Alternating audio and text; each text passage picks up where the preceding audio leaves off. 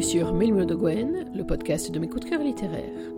Dans chaque émission, je vous propose de faire le point sur mes dernières lectures sur les auteurs que j'aime, sur les thèmes qui me tiennent à cœur, et aussi parfois sur ma propre actualité littéraire, bref, sur tout ce qui compose ma passion pour la lecture et pour l'écriture.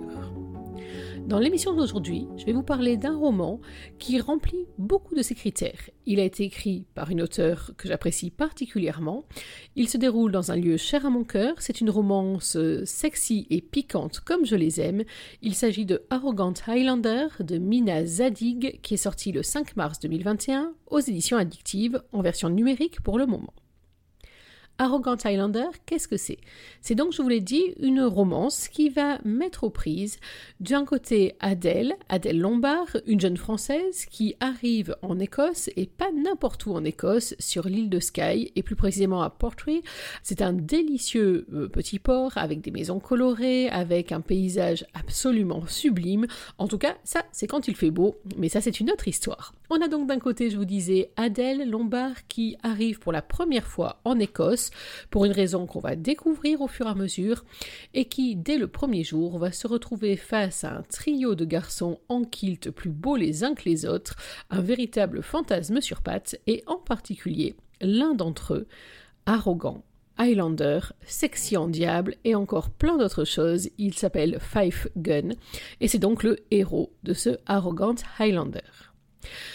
Dans cette romance, donc, nos deux personnages vont s'affronter, se confronter, se séduire, se repousser également, et on va avoir derrière eux tout un décor, tout un, ensemble de circonstances qui peuvent effectivement entraîner d'un côté à la méfiance, de l'autre à l'inquiétude, et puis aussi au plus fol espoir, et encore tout un tas de choses qui, moi, en tout cas, m'ont totalement embarqué.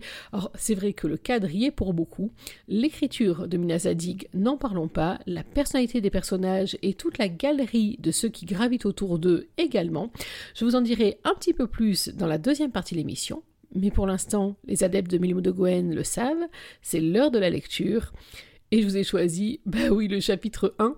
Alors, c'est pas exactement le chapitre de la rencontre, mais je trouve qu'il pose tellement bien le décor que je n'ai pas envie de vous en raconter plus avant de laisser la parole à Adèle. C'est un roman à deux voix, donc qui se partage entre les deux euh, protagonistes principaux, Adèle et Fife. Et là, pour l'instant, c'est la jolie Adèle qui a la parole, et vous allez voir que sa vie, c'est pas exactement le tout repos. J'ai toujours rêvé de visiter l'Écosse, mais je n'aurais jamais imaginé le faire dans ces conditions. Je me voyais débarquer dans les Highlands par une belle journée d'été. J'aurais découvert la beauté des paysages majestueux sous un soleil magnifique, le ciel bleu, à peine moutonné de blanc, aurait contrasté avec le vert émeraude des étendues herbeuses et de la végétation bigarrée de la lande. Au loin, j'aurais aperçu la silhouette massive d'un château médiéval que j'aurais pu visiter, avec l'espoir secret d'apercevoir un fantôme au détour d'un couloir. Enfin, j'aurais atterri dans un pub pour boire une bière en écoutant de la musique traditionnelle et entraînante, jouée par un groupe d'Écossais vêtus de kilts multicolores. Je visualise la scène d'ailleurs. Oh oui, je bave devant l'Highlander, tous plus beaux les uns que les autres, avec le secret espoir de découvrir enfin ce qu'ils portent sous leurs jupettes bigarrées. Je sais, j'accumule les clichés, mais je préfère rester sur ces images idylliques, plutôt que me confronter à une réalité qui ne l'est pas du tout. J'ai rêvé de soleil, c'est la pluie et le froid qui m'ont accueilli à ma descente de l'avion de nuit, même s'il n'était que 17h30. Le temps de gagner le hall de l'aéroport, j'étais frigorifié. Et depuis, je n'arrive pas à me réchauffer, même si le chauffage de ma voiture de location tourne à plein régime. Je rentre les coordonnées de ma destination dans le GPS que je viens de brancher sur l'allume-cigare en priant pour qu'il marche mieux que le chauffage. En attendant qu'il termine sa configuration et m'indique les premières étapes de mon voyage, je contemple l'habitacle avec une certaine dose d'appréhension. Je pourrais même affirmer que je flippe un maximum. Il y a une chose à laquelle je n'avais pas pensé. S'il était clair que j'allais devoir rouler à gauche, j'avais totalement occulté le fait que tout dans cette voiture serait l'opposé de mon véhicule français. Je n'arrive pas à quitter le parking de l'agence de location parce qu'il me faut encore quelques minutes pour me familiariser avec un tableau de bord, des commandes, des pédales et une boîte de vitesse qui sont l'inverse de ce que j'ai toujours connu. Je dois reconnaître que je commence sérieusement à paniquer. Mais qu'est-ce que je fais en Écosse, fin janvier, à me cailler dans une bagnole que j'ai beaucoup de mal à appréhender, m'imaginant déjà en catastrophe ambulante roulant sur les routes qui doivent mener à Portray, sur l'île de Skye.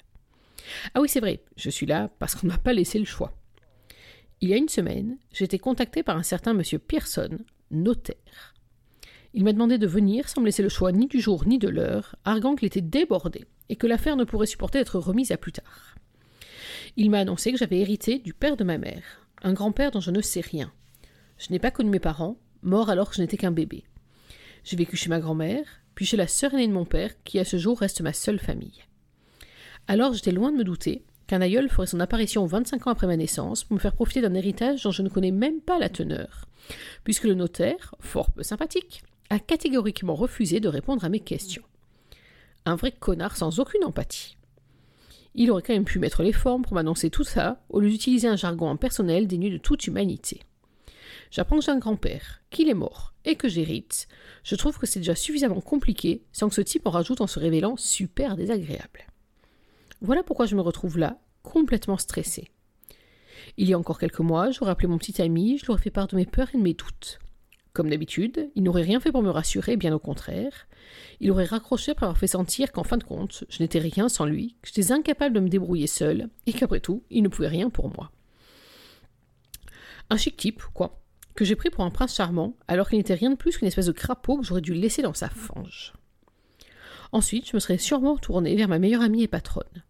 C'est auprès d'elle que j'aurais trouvé le réconfort tant espéré. Mais voilà, je n'ai plus ni l'un ni l'autre, puisque mon mec est parti avec ladite meilleure amie et patronne avec laquelle il me trompait depuis déjà plus de six mois. Autant dire que ma vie est absolument magnifique. Je n'ai plus de mec, plus d'amis, et de ce fait plus de boulot non plus. Si je rajoute à ça cet épisode écossais, qui ne commence pas sous les meilleurs auspices, je peux sans conteste affirmer que c'est la merde et que je vais sûrement finir à l'hôpital après une collision frontale dont je serai l'unique responsable parce que je suis incapable de manier correctement ma voiture.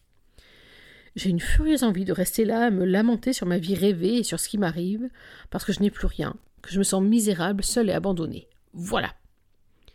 Du coup, je ne sais plus si je tremble parce que j'ai froid ou parce que je suis morte de trouille. Les minutes défilent et il va quand même bien falloir que je me décide à bouger. J'ai près de trois heures de route. Et si je ne veux pas arriver à mon hôtel en plein milieu de la nuit, c'est maintenant qu'il faut que je prenne mon courage à deux mains et que j'y aille. Pour finir, je serre les fesses et je prends toutes les précautions pour sortir du parking avant de m'engager sur la grande route. Il me tarde de sortir d'Inverness, en espérant qu'il y aura moins de circulation après. Je ne roule pas vite, et je sais que les autres conducteurs doivent me maudire, mais tant pis, c'est le seul moyen que j'ai de me rassurer. J'ai le droit de m'accorder quelques minutes avant de prendre le coup, je ne suis pas fan de jouer au bon sang, et personne ne me demande de battre un record de vitesse. C'est donc à l'allure d'un escargot sous anxiolytique que je parcours mes premiers kilomètres. Une chose est certaine, les Écossais sont sympas. Je n'ai à déplorer aucun coup de klaxon agressif, aucun geste de mauvaise humeur. Non, j'ai affaire à des conducteurs bienveillants, ce qui me rassure et m'encourage à accélérer un petit peu. Il me faut une grosse demi-heure pour commencer à me sentir un peu plus détendu. Du coup, je regrette de devoir rouler de nuit parce que je ne peux même pas profiter du paysage. Je sais que la route que le GPS me fait emprunter longe Loch Ness, et je suis persuadée que j'aurais apprécié le paysage. J'aurais peut-être pu apercevoir Nessie. La tête que je ferais si je découvrais pour de vrai l'abominable monstre légendaire sortir de l'eau. Je ne sais pas lequel de nous deux aurait le plus peur de l'autre. Sûrement lui. Je suis à mi-chemin quand il se remet à pleuvoir. Un vrai déluge. Et j'ai l'impression que je n'en finirai jamais. Je suis éreintée et je dois tellement me concentrer sur la route que mes yeux me piquent et que je me sens vidée. Il me tarde vraiment d'arriver. Il me faut encore plus d'une heure à braver les éléments pour rejoindre ma destination. J'entre dans la petite ville et je n'ai plus qu'à trouver mon hôtel.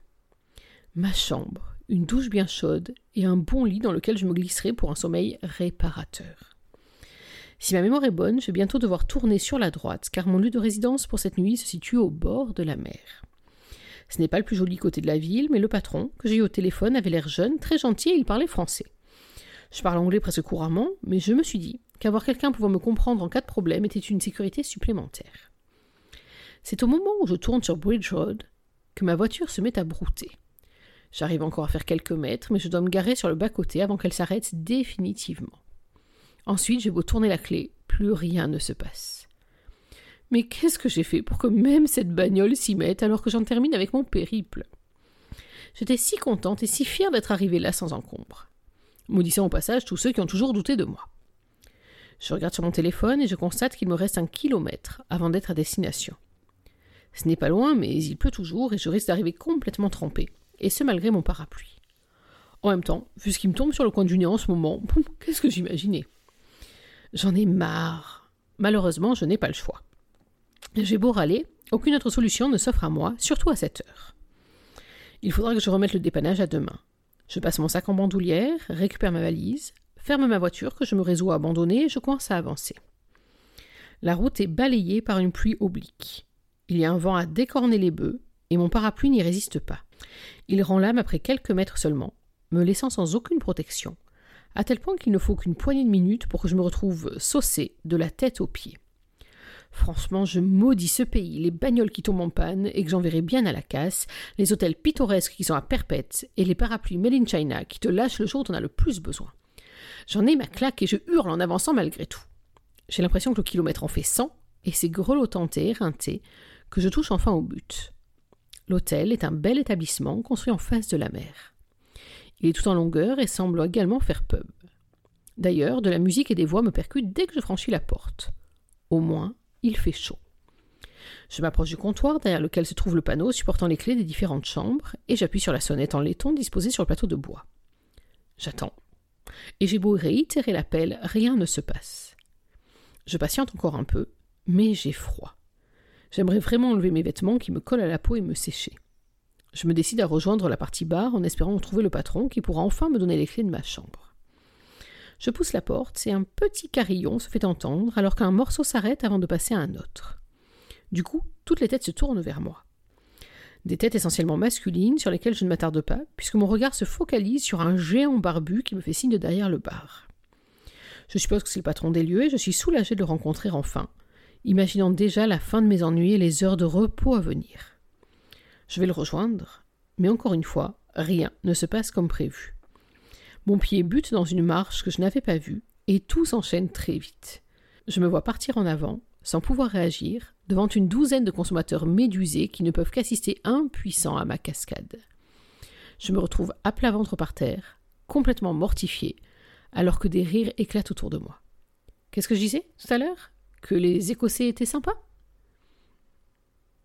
Et voilà, on va arrêter là cette lecture. Alors vous avez vu que je l'ai choisie bien évidemment parce qu'elle pose totalement le décor. Elle m'a évité de vous raconter le début du parcours de cette pauvre Adèle. Et puis donc parce que on a déjà euh, une très bonne idée de la manière et de la tonalité de l'écriture de Mina Zadig et ça va être comme ça tout du long. Et alors je vous cache pas que quand j'ai lu ce chapitre, en plus de tout le reste, je me suis rappelé moi aussi la route pour aller à Pertwee parce que sur Sky c'était un truc absolument barbare avec des petites routes qui semblent à sens unique, mais qui ont des décrochages réguliers où on peut croiser finalement un camping-car.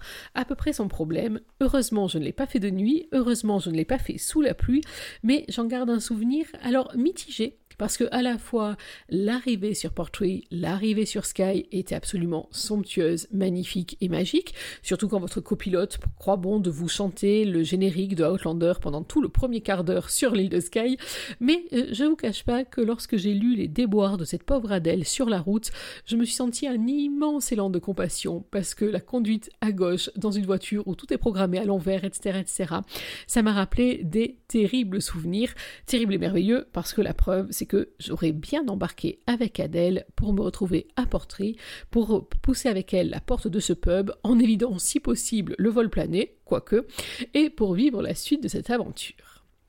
La suite de cette aventure, donc, ce que j'ai aimé dans ce roman, ça se résume en fait à tout un tas de petits éléments, petits, mais qui tiennent l'histoire dans un ensemble absolument réussi. D'abord, il y a, vous l'avez compris, les décors. Alors c'est vrai que je suis très bon public, vous m'emmenez en Écosse avec un roman qui tient la route et vous avez fait la moitié du boulot, donc bien évidemment, le décor est important. Alors rassurez-vous, ce n'est pas un guide touristique que nous propose Mina Zadig, mais on se retrouve vraiment très bien dans euh, l'ambiance de la campagne écossaise, de l'île de Skye, d'Inverness un tout petit peu, à un moment euh, de passage. Et surtout, plus que la partie très touristique, on ressent, et ça j'étais très très sensible, l'attachement des personnages à leur coin de paradis. Euh, si on pense par exemple au géant barbu, là, dont on a, qu'on a croisé dans les dernières pages, donc Angus, le patron de, de l'hôtel, il reprend en fait l'établissement de ses parents et il explique à un moment dans un chapitre que j'ai trouvé très tendre, vraiment que j'ai beaucoup aimé, Il explique qu'il est viscéralement attaché à cette terre et qu'il n'envisage pas de la quitter et qu'il y restera euh, à vie, sans doute, lui et les générations à venir. Donc il y a vraiment cet attachement viscéral qui d'ailleurs a un véritable impact dans le roman sur les différents protagonistes, sur les personnages euh, qui sont donc, je vous ai dit, très très attachés à ce territoire, à cette terre, à ces euh, murs, et ils sont aussi très attachés à ne pas se faire envahir.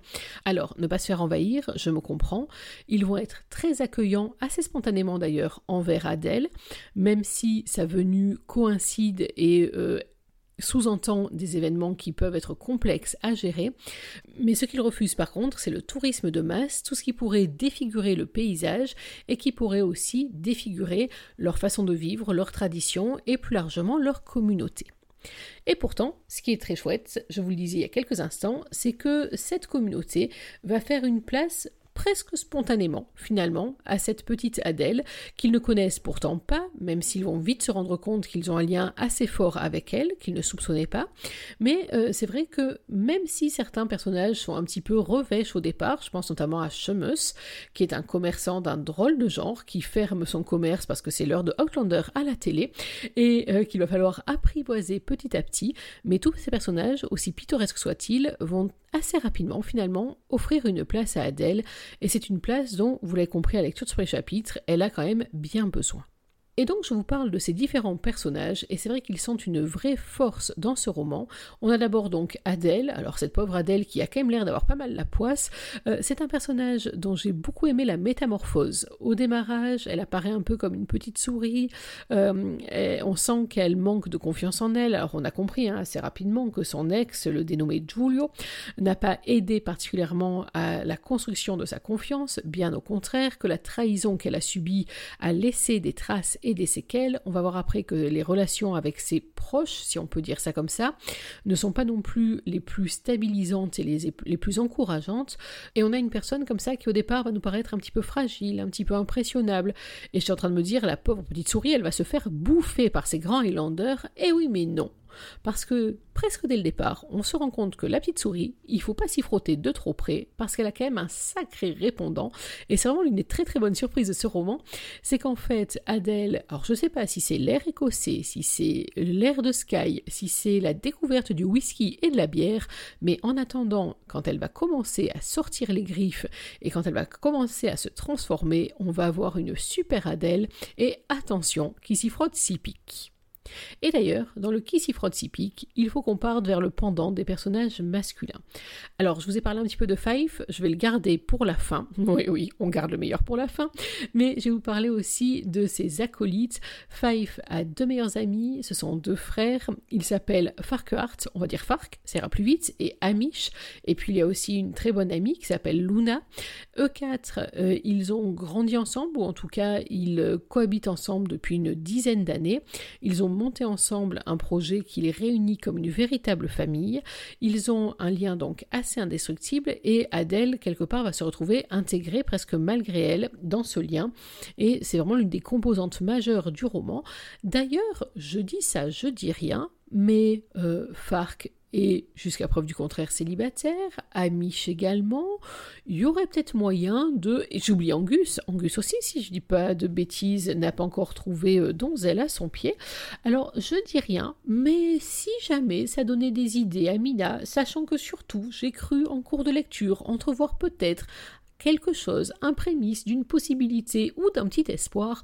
En tout cas, moi, je repartirai très volontiers sur Sky ou ailleurs, donc surtout, il ne faut pas hésiter. Mais je reviens.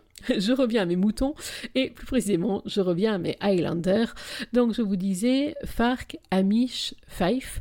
Alors, euh, Fark, c'est un personnage qui euh, gagne à être connu, c'est-à-dire que au départ, quand j'ai lu les premières pages, je me suis dit c'est pas possible, on est face à un prototype exact du super connard. Il drague à peu près tout ce qui bouge, il est un peu lourd, même d'ailleurs dans ses paroles, on peut pas dire qu'il a inventé la drague en finesse, ce brave garçon. Il met les pieds dans le plat, mais avec une facilité absolue absolument déconcertante. C'est carrément une qualité à ce niveau-là d'être aussi maladroit. Euh, et je me suis dit, c'est pas possible, c'est le clown de service. Et puis en fait, je me suis rendu compte aussi que Farc, au fur et à mesure que le roman avance, c'est également celui qui est capable de euh, dire ce qu'il faut comme il faut, qui est capable aussi d'ouvrir les yeux aux uns et aux autres, qui est capable de prendre une place très importante finalement dans toute cette histoire. Et en fait, Farc, bah, je dois vous avouer que je l'aime quand même pas mal du tout. Euh, ensuite, il y a Amish. Alors Amish, à l'inverse, au premier abord, il paraît peut-être le plus facile d'accès des trois garçons. Il a l'air plutôt doux, il a l'air plutôt à l'écoute, etc. Ceci dit, à l'inverse, les moments où il montre son caractère et son opposition, c'est pas non plus un agneau, loin de là. Et puis il y a Fife. Alors là, Fife, c'est un personnage qui est... Il est à peu près tout. D'abord, il est sexy. Il est incroyablement sexy, il faut le dire. Quand vous allez lire le roman, je pense que vous allez vous aussi craquer. Il est sexy et en kilt. Alors euh, d'ailleurs, je dois souligner là-dessus une injustice profonde. Parce que moi, en Écosse, j'ai vu de très beaux hommes, ça je ne vous le cache pas.